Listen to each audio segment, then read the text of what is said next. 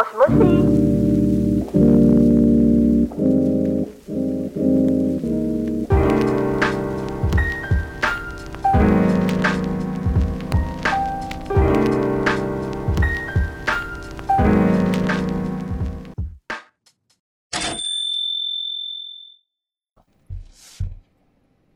大家好，这里是莫西莫西 Library，迄个时阵咱三个第六集，我是主持人刘彩玲。 今天很荣幸，我们邀请到清华大学台湾文学研究所史婉顺副教授，与我们一起聊一聊老师最近出版的专书，书名是《悠远即灭，喧哗人间》，周一昌的剧场艺术与社会实践。书分为上卷跟下卷，还附一张 DVD 纪录片。现在请老师与各位听众打声招呼哦。Hello，大家好。老师好，首先想问老师，您是在什么因缘机会之下认识周一昌先生的呢？呃，大概是我那个念大学大大三左右，哈，那时候我参加呃学校的社团，呃，相当于今天的话剧社哈，那就认识很多戏剧爱好的朋友。那有朋友他在校外比较活跃，呃，问我说，哎，要不要参加校外有一个新成立的剧团叫林场啊？哎，我就跟着他加入了。那那就就是周一昌他呃自己主持的呃创立的第一个剧剧团，嘿。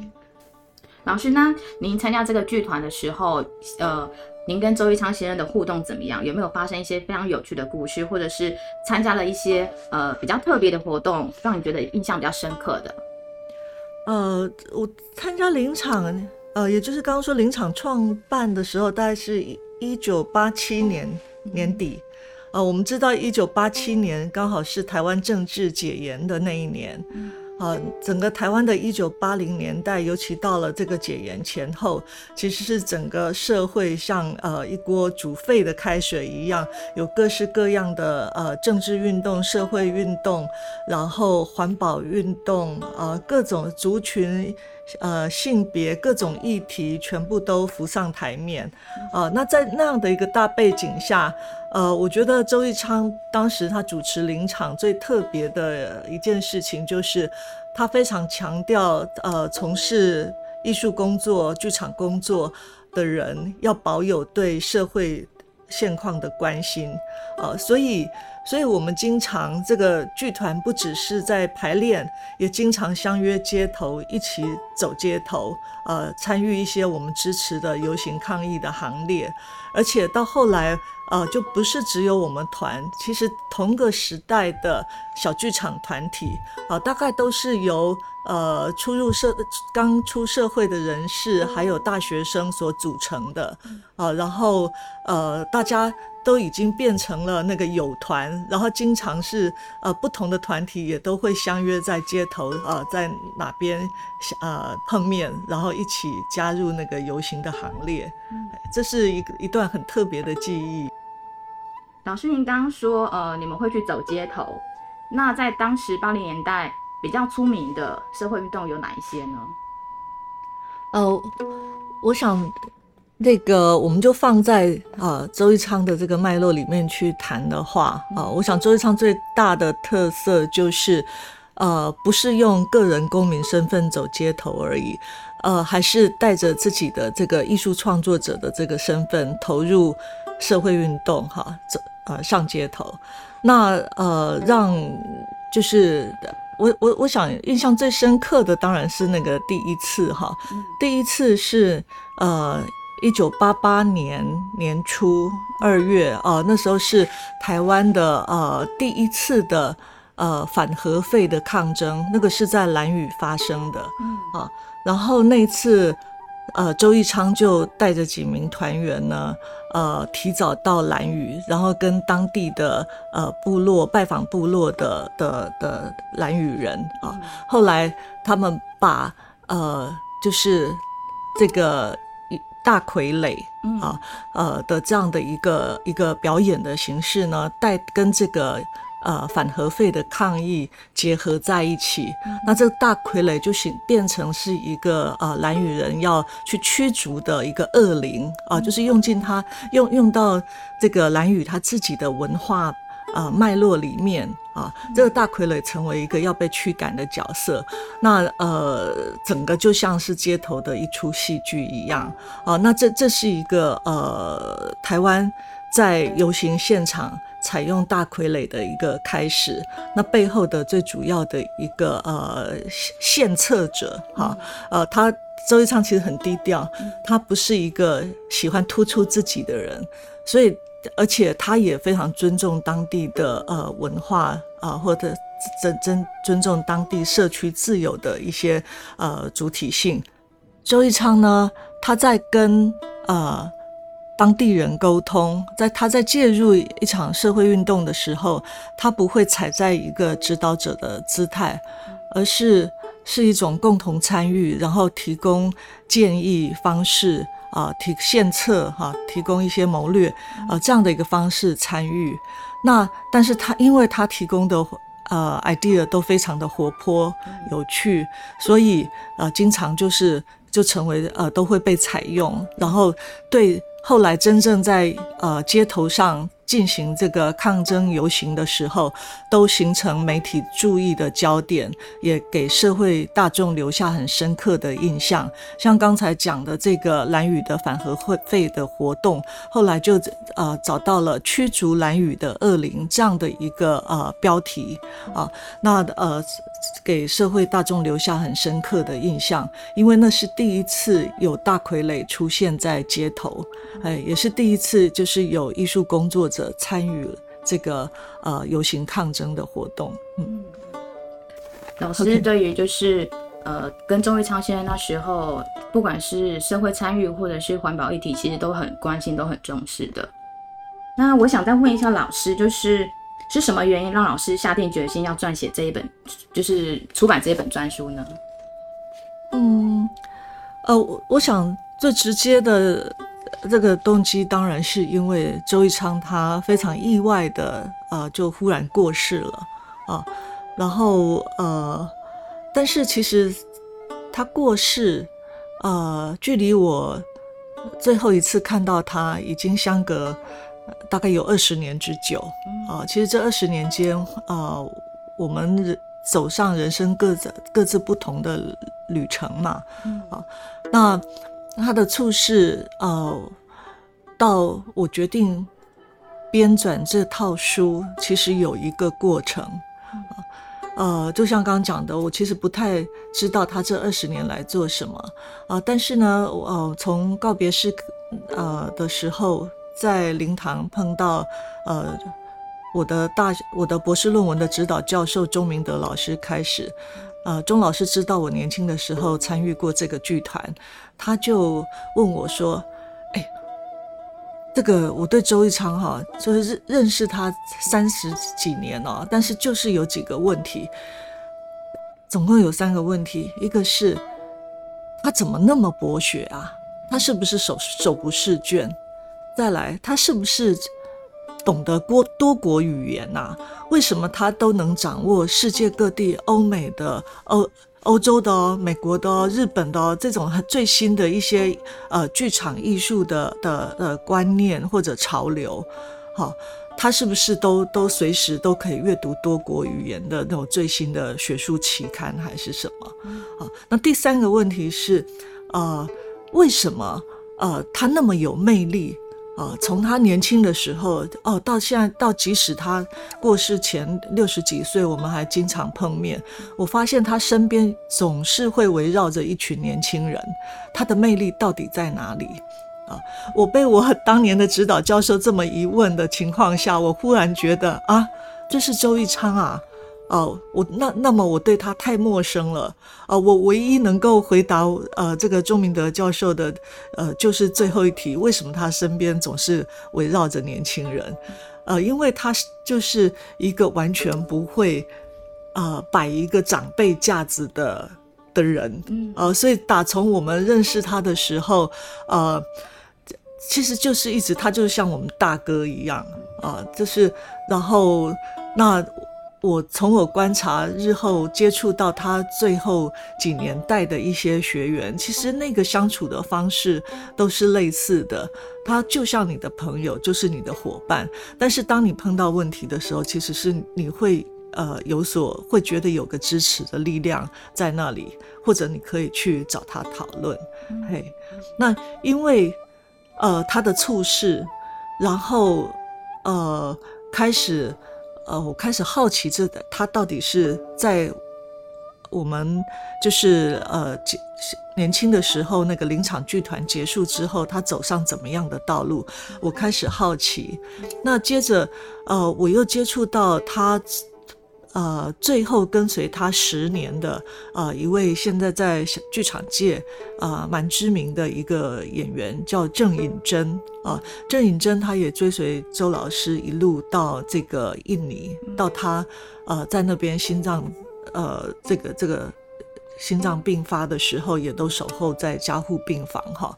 呃，我跟尹真的一些呃。多做了一些了解之后，发现周益昌其实有一个呃，从一九八零年代开始的呃一些戏剧的一些理念，呃，还有理想，其实是一直坚持着，呃，没有改变，可以说。越来越扎根越深，越来越落实，然后那个那个他理想的戏剧的样貌越来越有一个清晰的呃呃样貌浮现。好，那他一直在努力这件事情，三十年贯彻下来，其实是很不容易的事情。这件事非常感动我。而且听尹真说，其实是到加护病房，他躺在床上昏迷的状况下，其实都还在，都还在喊着传统，呃，传统的复兴，哈，呃，这样的一个一个呃心念啊，最后的心念，哈，对，那所以呃，对他有了更多的了解之后，呃呃，我作为一位呃戏剧学者，哈，专门研究台湾戏剧的学者，那我认为这个。周一昌是是不是呃，我们过去认他对他认识太少了，是不是我们应该重新对他做个了解跟记录啊？那这个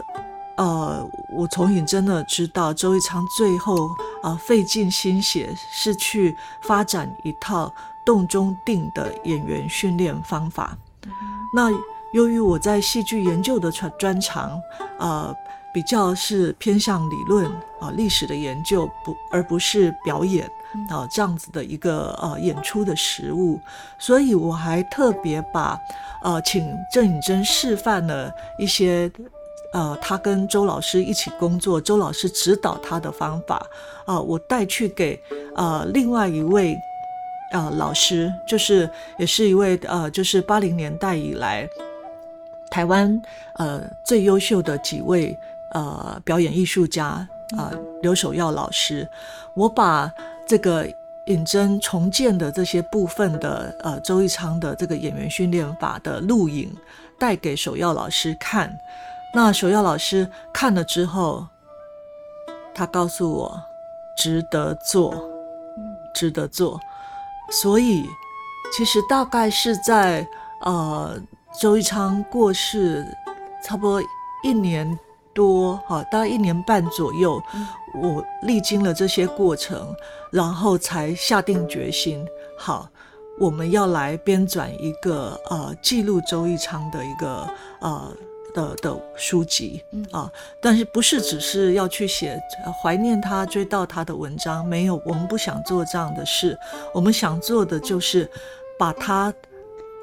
真的，呃，扎扎实实踏过的轨迹给保留下来，还有他壮志未酬的这套表演训练方法，哦，到底他完成，他是一个接近完成的程度，我们也尽可能的把它记录保留下来，这个就可以成为呃日后的感兴趣的人，呃，他就有一个。呃，可以参照的东西，或者他可以从这里获得一些启发。我想这个是纪念周玉昌最好的方式。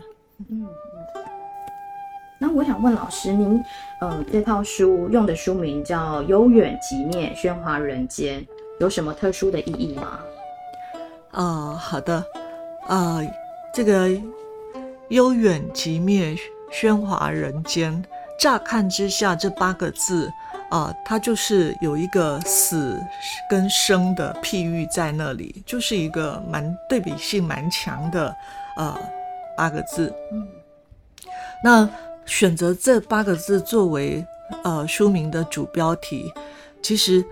更因为它呼应着周一昌他最后让我们看到的呃他的剧场美学，他那个。理想，他他的理想啊，他要建立起的这个呃新的一种剧场的呃表演的一个呃方法，啊，达到一种新的一种呃完崭新的这种美感的体验，哈，呃，而这些又都是直击在。呃，台湾本土的一些呃，或者说汉人身体的一些元素上啊，那这整个他的这套演员训练呃方法所支持的剧场啊，呃，根据他自己在去呃最后一个月，他过世前最后一个月的描述，他希望呃演员透过这套方法的训练。他们在舞台上去表演出，呃，这个人们的喜怒哀乐，好那种戏剧传达的这些呃喧哗人间哈的这种呃各种切片样貌，但是可以透过这套方法，因为演员他同时呈现一种呃在动中却很安定，好这种动中定的表演的状态，他还可以同时。把那这个定、这个安静传给观众，感染观众，让观众好像是看着一幕幕的浮世绘一样，然后去体会到了这个呃。这个人生生死无常的这个流转，一切的这个欢愉美好喧哗，呃，都是刹那间之事啊。就这里面背后其实有他的一个呃，到了晚年的心境，他的一个对剧场美学可以达到的呃一种呃。一种感染力，哈，他做出了一个非常原创、非常有想象力的，而且这个想象力不是纯粹，呃，只是想象，他具体的把这个训练方法也透过实作，哈，呃，给给整理出来了，哈，那只是没有做最后的公开而已，嗯，好，所以，所以我们就是后来就是觉得说。就用这个悠远即灭，喧哗人间，哈，呃，能呼应这个周一昌他的这个这套洞中定美学，哈，呃，最能够呃，就是反映这样这一套美学的一个一个最精神面的的意意蕴，嘿，嗯嗯嗯，没错，因为我看到这个书名的时候。就觉得非常的有意境，而且呃，想象空间也很大。嗯，其实您这个书啊，有分瓶装跟精装两个版本。瓶装它的上卷跟下卷的封面都有周一昌个人的照片，那精装的部分它其实封面都很朴素，但是有一个可以全部拆开来一个的绿色的书盒。请问这样子的设计，你们有什么样子的考量吗？呃，要说实话吗？我们想听实话。OK，好，要说实话是，其实我们一开始的我自己的想象，我的想法就是说，因为我们今天这个书谈的是一个剧场艺术家，同时这个艺术家最大的贡献，呃，跟也是跟这个。剧场艺术的这个美感想象，呃，有关，所以我想说，这个书的封面应该要像文字一样，可以呈现出周一昌他的美学的最核心的精神。好，那所以我一开始的想法就其实是你们看到的那个精装的那个封面。啊，那呃要找设计师，然后这个封面设计师他确实也抓到了我们刚刚讲动中定。啊，或者是一个周玉昌，他不是一个按照常轨而不是按照前人开路去走的这样的人。所以，我们看到另外一本书，一条直线，一条是。啊，曲线，啊，其实带有这样子的，呃呃，就是意味。然后另外一本那个深灰色的，呃，一样也是一个很抽象的，有一个比较看起来像是我们说像猫尾巴，有有有有有一只比较呃明确的线条，然后另外有一道是一个比较模糊的线条，啊，那那个看起来就有浮动感。哦，所以一个固定的一一个呃边界明确的线条，跟这个浮动的线条，就呈现出那个动中定的那个质感。啊，我们原先是希望用这套书，呃，用这样的一个呃封面设计来来出版，但后来呃交到出版社之后。呃，马上被回绝，因为要做这样的呃设计，它必须特殊的印刷的纸张才会呈现出质感，而那整个完全超出我们的预算太多太多，所以我们最后就是呃采取呃瓶装，就是采用几张我们觉得对它呃有代表性的呃这个照片，好，我们上卷是他呃晚年。呃，朱文走鬼以朱文走鬼拿到这个呃国内最大的一个表演艺术奖项百，而且也是百万首奖啊啊的那个台新艺术奖那个时时候留下的照片。那另外一下卷用的是他在呃田野啊，周一昌的一个工作方法特色，他会带剧团成员深入田野，所以下卷是是一张田野的照片。好，那我们就。保留我们用呃节尊经费，然后用有限的一点呃款项，就是我们还是去制作了这个呃精精致版啊，我们称作精致版，哎，然后呃呃，让我们原先对这这套书的想象，也可以透过精致版这样子呃被就是呈现出来。嗯嗯，了解。那老师，你可以简单跟我们分享一下书的内容吗？嗯，好，呃，关于这个书是怎么去啊安排去编辑它的哈？嘿，我我想要回到说，呃，周一昌他作为一个呃艺术的创造者哈，他并不是我们平常熟悉的编剧或者导演哦，而是一位位居幕后的艺术总监或者。一场表演的制作人啊，或者是一个剧团团长的角色，都是幕后的角色。好，然后再加上他自己，呃，并不常写文章，所以，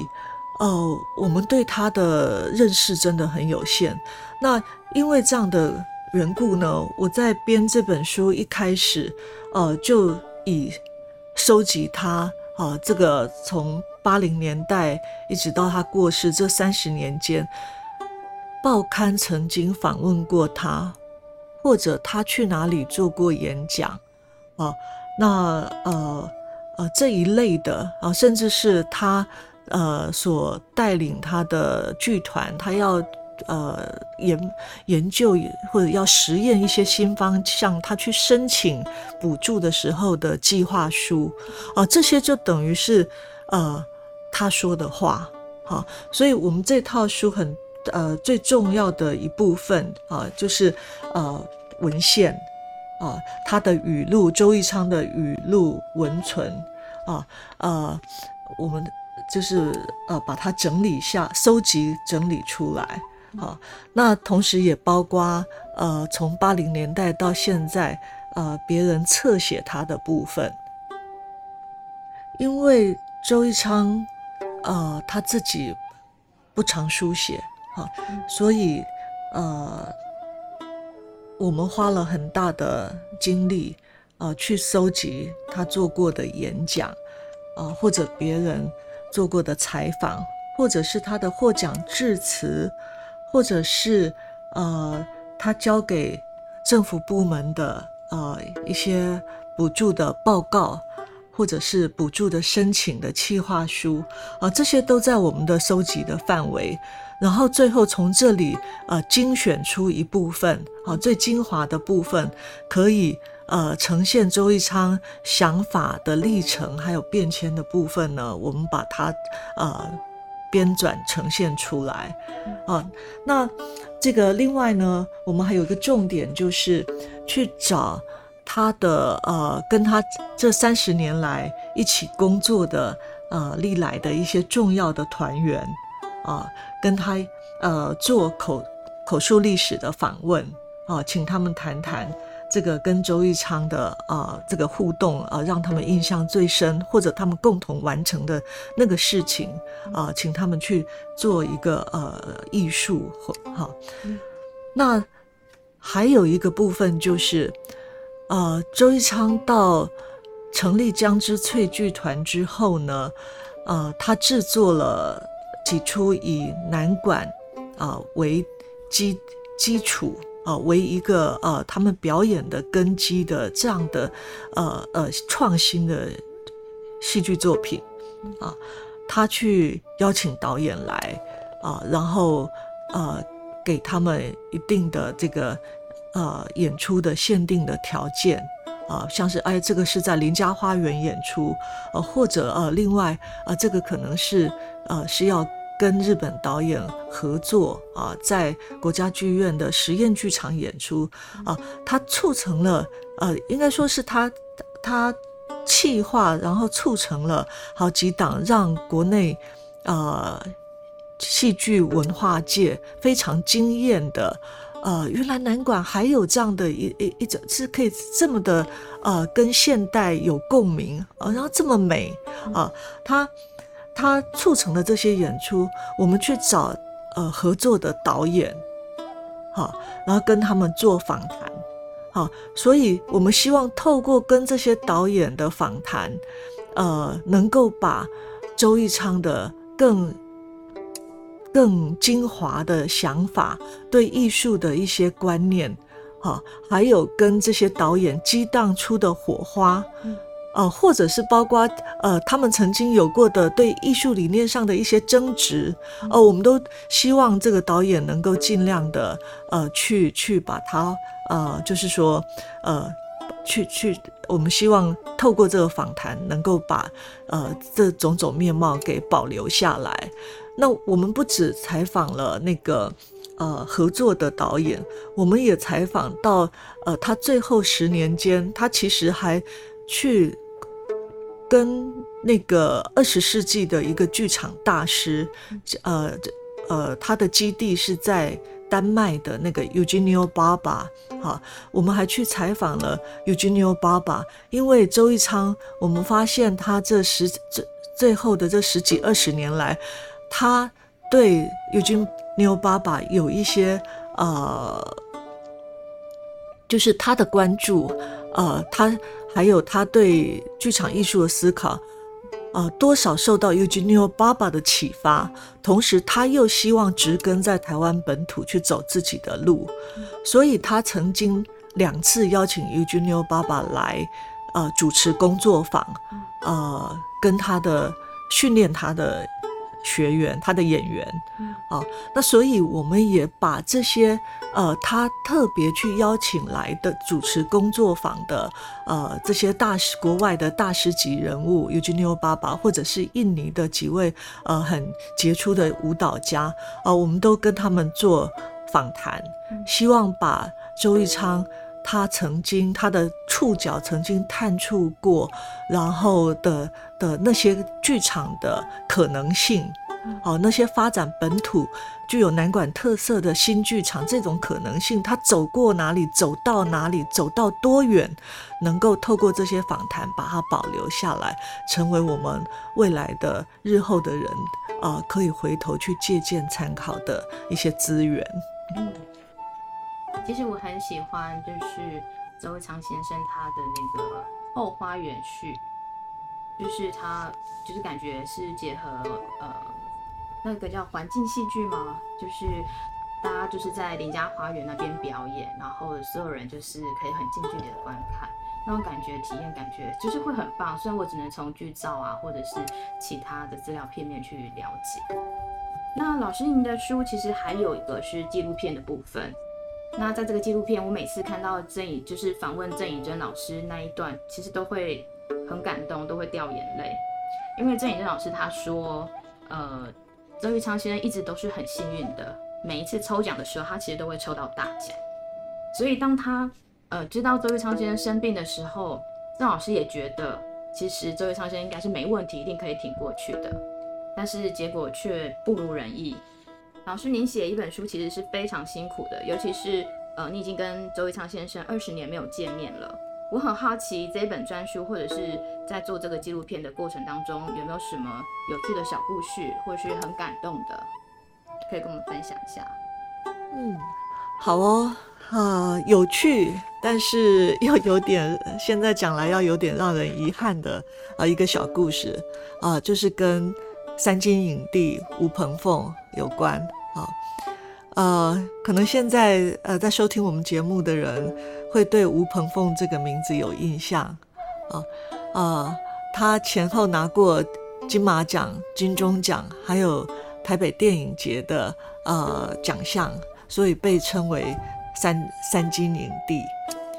那呃，可能很少人知道。呃，他其实是被周玉昌挖掘出来的。好，呃，我们在呃拍摄纪录片的过程啊，去找他啊。那呃，其实从我编纂专书开始，我就跟他取得联络。为什么呢？因为他其实是在八零年代，在他跨入这个电影电视界当演员之前呢，他是小剧场演员，而。他的第一个参加的剧团就是周玉昌的这个林场实验剧团。啊，周玉昌那个吴鹏凤呢，他一一辈子都是周玉昌为他的恩师。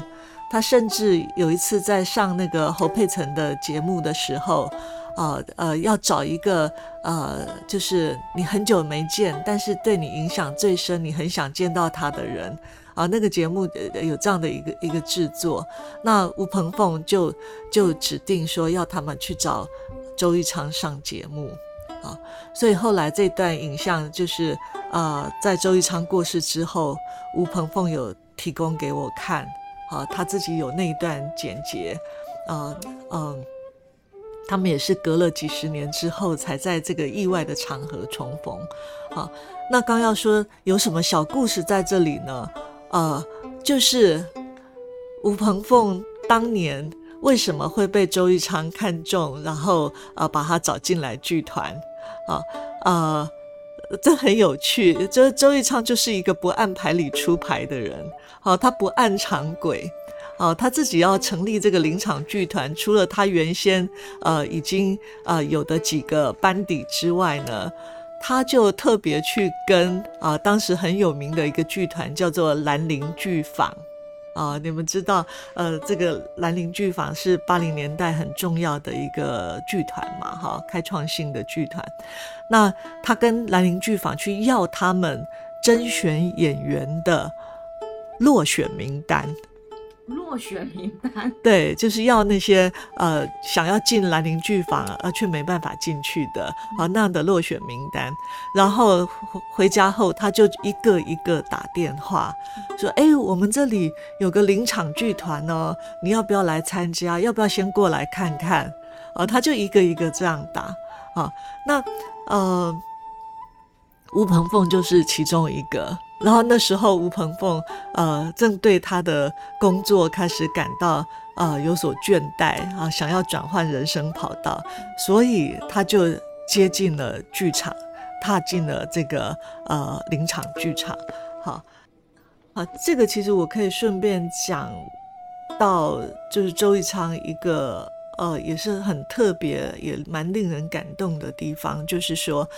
他并不是要去找那些训练已经训练好的呃演员来当他的团员，反而他希望去找一些素人，啊，就是没有演过戏或者没有受过专业训练的人来当他的团员，啊，这样子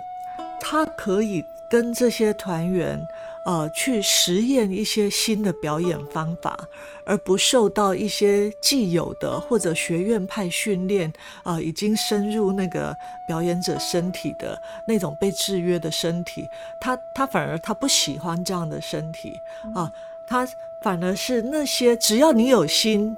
啊，只要你对剧场真的感兴趣，你愿意跟跟他一起探索剧场的可能性。那周玉昌他都欢迎你，而且他会找来最好的师资来培育你，嗯，啊，他会针对你，我们说因材施教，他会因为你这个缺点特别去帮你请可以补你这个缺点的老师来指导你，那这是非常非常特别、非常难得的地方。很多呃，他培养出来的素人，呃，本来是让一些专业老师都。甚至看不看好哦，甚至可以说有有些时候还到看不起，就是这样的这样的一个一个学员能够有什么气候哦？但是几个很感人的例子，就是经过周易昌这样安排师资这样的调教，然后加上这个学员本身真的很投入，是这个是热爱这个艺术，也从过程中受到感动而更投入，后来反而都成为了呃。一方的这个这个很杰出优秀的呃呃演员啊，或者是乐师，那反过来当初觉得很不看好他的老师，反而还要过来跟他学习，都这都是实实在在发生的事情。那我我要回头来讲说，彭凤这个是从落选名单被挑来的演员哈，那后来在呃电影电视界发光发亮。哦，我要讲的是，呃，其实我编撰这套书，这整个计划，吴鹏凤是给我最大支持力量的一个老朋友之一，哈，呃，他一直在后面，我们当有联络的时候，他就，你就去。做你要做的事情吧，这个是值得被认识的人哈。彭峰一直他给我的讯息我都还留着，那就很可惜啊。在这个呃书出版的一年多前，啊彭凤啊 几乎是跟他的恩师一模一样，也是因为心脏的问题啊，就是突发的这个心肌梗塞。呃，他就过世了，他没有办法看到这个书的出版，没有办法看到纪录片的完成，但是他对周一昌的呃这个追念啊，溢于言言表啊的这这些情感啊，还有啊他对周一昌最感谢的一些啊，怎么对他带给他的启发，这些我们都有啊在纪录片中保留下来啊，这这支纪录片。啊，就附，呃，附赠于我们新书的这个上卷啊，上卷之中啊，大家都可以呃买书，同时可以看到这支啊纪录片，看到彭凤的啊最后的这个影像，还啊也可以同时感念一下这对师生难得的姻缘。确实，吴鹏凤先生他在纪录片中非常非常的自然，就是他。就是在透过访谈的时候，他其实讲话啊什么的都很很朴实、很真实，感觉很有趣。虽然确实也很遗憾，就是在去年的时候他就离开我们了。老师，我想问一下，就是呃，因为这本书其实蛮厚的，上卷就有五百多页，当然一定是您精挑细选之后呃留下来的资料。那有没有一些是你书中没有写的内容？可以在这个节目跟我们分享的，有哎，真的有哎，呃，尽管我们呃上卷有五百多页哈，啊啊，真的有一些很精彩，我们很努力，希望可以在书中呈现的，但最后并呃因为一些缘故没有办法收录其中，呃，其中一个就是呃。呃，有一位法国人类学者艾茉莉老师的访谈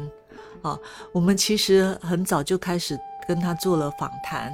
啊。那他呃所接触到周一昌，正是我们后来呃的访谈啊比较呃不了解的那个面相，因为他很早，一九八三年，也是周一昌刚从法国回台湾那一年，他们那年在台湾的街头。巧遇，后来成为一辈子的好朋友，然后。在他们的呃后续，周一昌的去南部田野啊，还有呃这个艾茉莉她本人发展台湾作为她的重要的田野地的这个过程中，他们两个人经常是互相支援、互相帮忙的。那所以他了解了早期呃我们所不熟悉的周一昌，呃，那他呃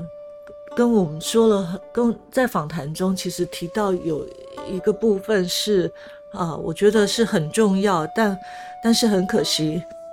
后来这个呃这篇稿件因为因为疫情，因为种种的呃缘故呢，呃没有办法发展完成，啊没有办法及时可以收录在书中。那那个让那个很精彩的内容，它其实是周玉昌在呃回到台湾之后啊。他参与了当时风起云涌的台湾的各种民主化运动、社会运动，啊，那他也直接介入其间，啊，这个就是他去声援，啊，他去呃抢救那些在戒严时代被因为政治立场主张的不同被关在监狱里面的政治犯。啊，那这个时候其实艾茉莉就是跟他呃两个人就是就是同志啊，互相支援的同志。透过艾茉莉，他连接到了呃国外的国际特赦组织啊。那周一昌则在岛内奔走啊，去呃大概在呃解严前后。啊，成功的援救出呃好几名啊良心政治犯，啊，透过保外就医，透过国际压力，把他们呃救出来，然后送到国外去，啊呃，这个是对这个是周一昌对呃台湾民主很重要的一项贡献，啊，那呃艾茉莉是一路呃跟他共同参与呃出呃的。的同志，呃，所以这这个精彩的段落，呃，我想虽然这次因为疫情的影响，让很多，尤其艾茉莉她身在法国，法国的疫情是非常严重的，所以我们都，呃，其实她花很大的心念在改稿上啊，我呃。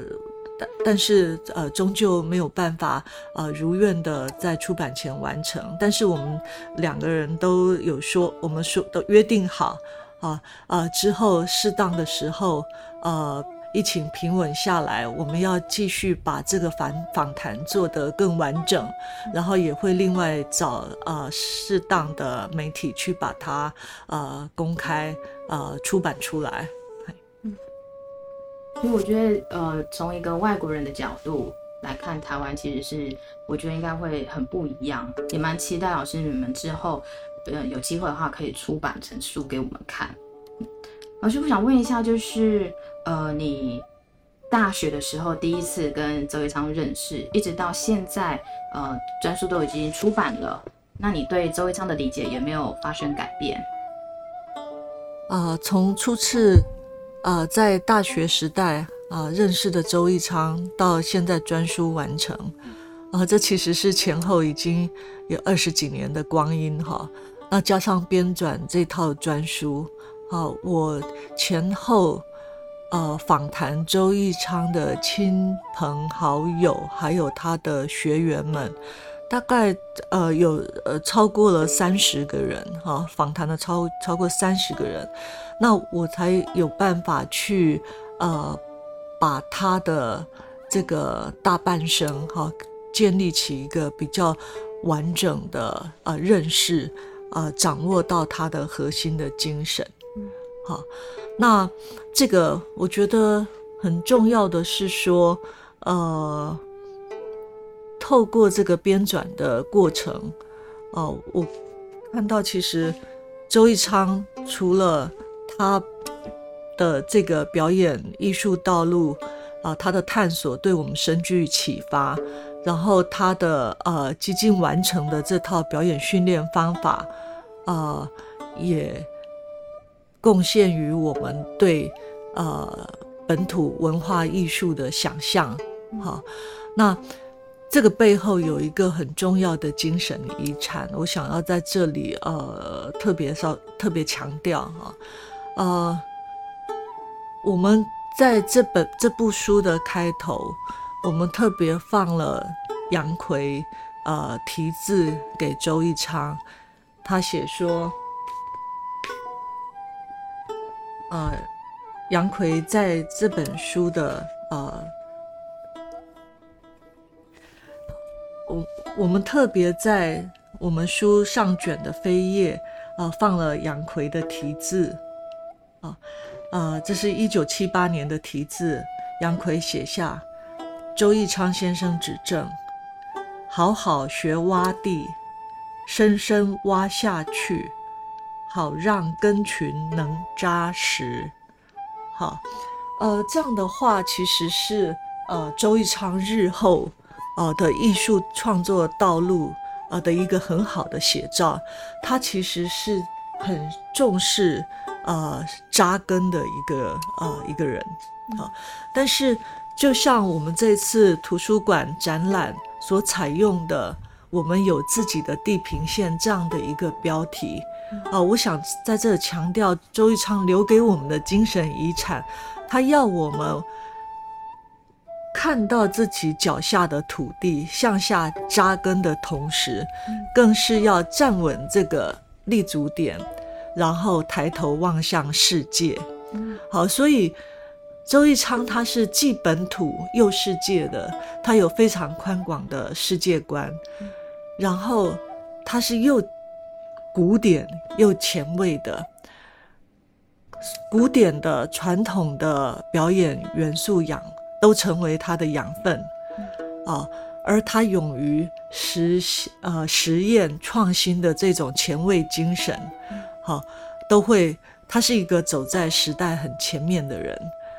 而为我们啊打开了很多新的啊想象，新的一些可能性，啊呃，这个都是从向下扎根。面向全世界，啊，这样的一个呃精神遗产，啊，可以看见。嗨，老师，您刚刚有提到，就是呃，形容周玉昌先生，他既本土又世界，既古典又前卫。那老师，你作为专书的主编，对于呃不认识南管音乐梨园戏或者是呃周玉昌先生的读者以及听众，有没有什么想要对他们说的？呃，说实话，这这个在编纂这套书之前，我自己对南管音乐梨园戏的认识并不深。但是当我知道这个是周一昌先生他整个呃剧场美学的一个核心的呃也是一个基础的时候，呃，我当然得要好好的去学习去了解他啊。那呃，对于同样对南管音乐梨园戏呃感到陌生的呃听众朋友们或者读者们，呃，我觉得周一昌。的这个整个的艺术实践，就是希望我们可以好好的去认识这两个艺术啊，在这个认识这些艺术的呃过程，其实是一个发现自己文化的一个过程。好，所以我觉得呃。虽然可能对部分的人会觉得陌生，或者南管音乐好慢啊，我想相对于现现在这个社会，呃，过度的求快，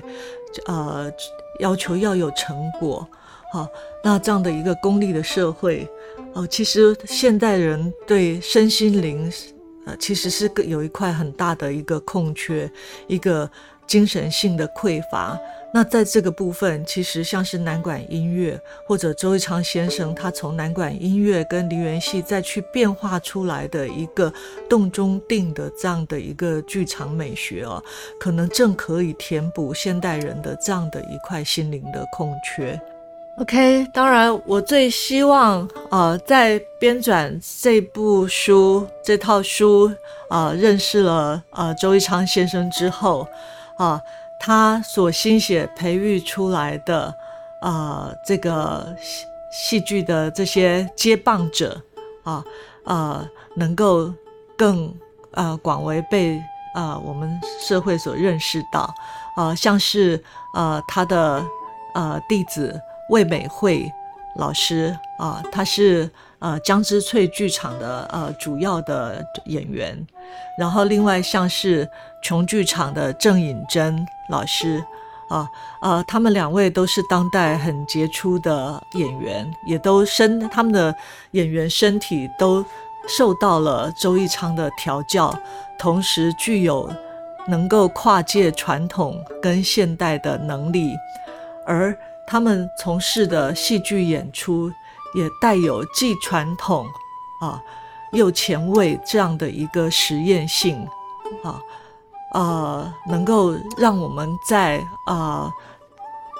呃立足本土的这样的一个呃呃立足点上啊、看到一个更广阔的世界。好、希望大家可以多多关注呃郑颖珍的琼剧场，还有魏美惠的姜之翠剧场日后的一些演出讯息。啊、也希望你们呃可以呃有机会多多呃。聆听一下南管音乐，过去被呃认为已经是呃没有办法听到的一个这个蔡小月男生社的这个呃录音的传奇，呃，现在似乎在网络上都很容易可以听到什么是这个悠远古老的南管声音。为什么会这样的一个打动周一昌，而且把它拿来作为整个剧场的一个呃发展的一个根本？啊呃，我觉得听一样，除了看戏，也听听南管音乐吧。谢谢老师。其实我记得呃。老师他们的票都很热门，已经秒杀了，所以呃，各位听众，如果你们有兴趣的话，一定要多多注意老师们呃之后的剧场。那今天我们谢谢老师精彩的分享，同时也谢谢大家的收听。喜欢的朋友，你们可以到图书馆借阅徐婉顺老师的书籍《总图知识集》。现在的展览，我们有自己的地平线。周一昌先生剧场文物捐赠展也详尽的介绍了周一昌三十年的艺术阅历。以及他对台湾小剧场、传统戏剧的挑战以及各种尝试，想要了解更多的朋友，欢迎到总图知识集来看看。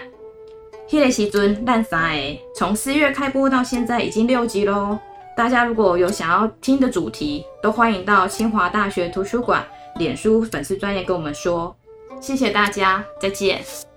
再见，大家再见，拜拜。